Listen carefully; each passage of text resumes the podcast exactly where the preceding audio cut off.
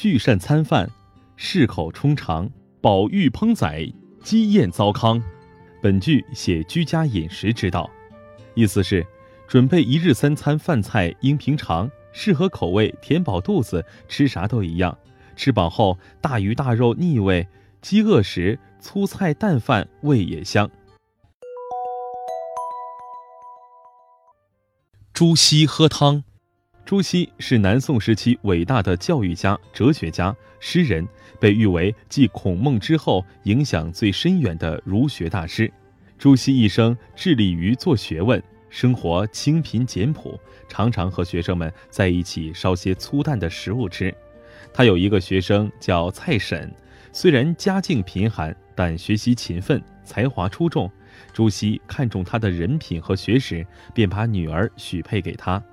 有一年七月的一天，骄阳似火，暑气逼人。朱熹教学之余，去探望女儿和女婿。当他气喘吁吁赶到女儿家时，已近中午，女婿也不在。女儿多日未见父亲，十分高兴，忙准备饭菜，想款待父亲。无奈家境贫寒，拿不出好酒好菜，于是只好烧了一碗麦面汤，汤里撒了些葱花，算是葱花汤。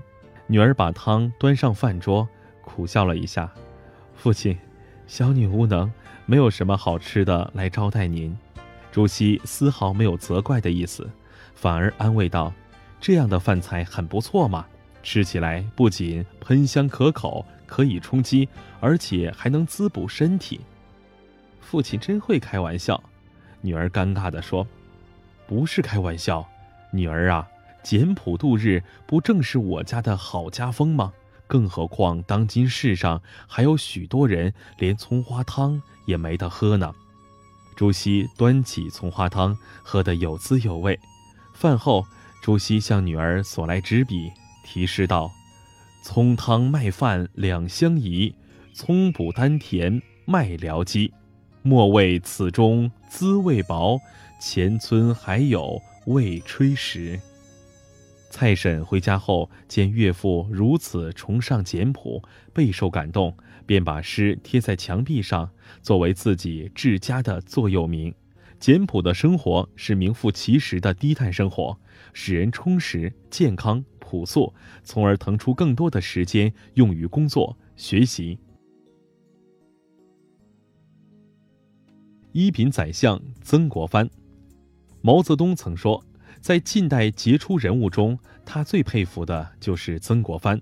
曾国藩是晚清四大名臣之一，虽然位高权重，但他的日常生活却非常朴素，在腐败丑恶的官场中，可谓出淤泥而不染。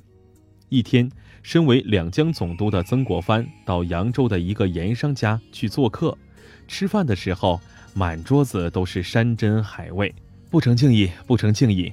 盐商一边敬酒夹菜，一边说着谦恭的话，而曾国藩皱着眉头，只是象征性的动了动筷子。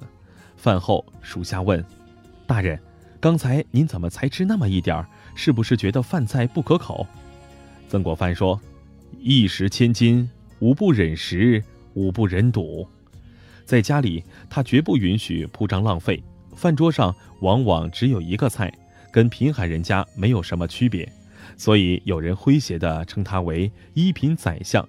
偶尔碰到米饭里面有带壳的稻谷，他不是把它捡出来扔掉，而是磕开壳吃掉里面的稻米。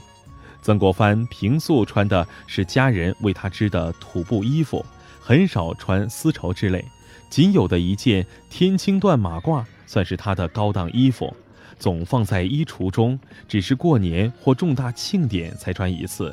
所以这件马褂穿了三十年，依然如新做的一样。那时总督府里常有这样一幕夜景：曾国藩孜孜不倦地读书或批阅公文，全家长幼女眷都在麻油灯下认真地纺纱系麻。曾国藩是湖南湘乡人，老家有一座百年旧宅，已成破败之相。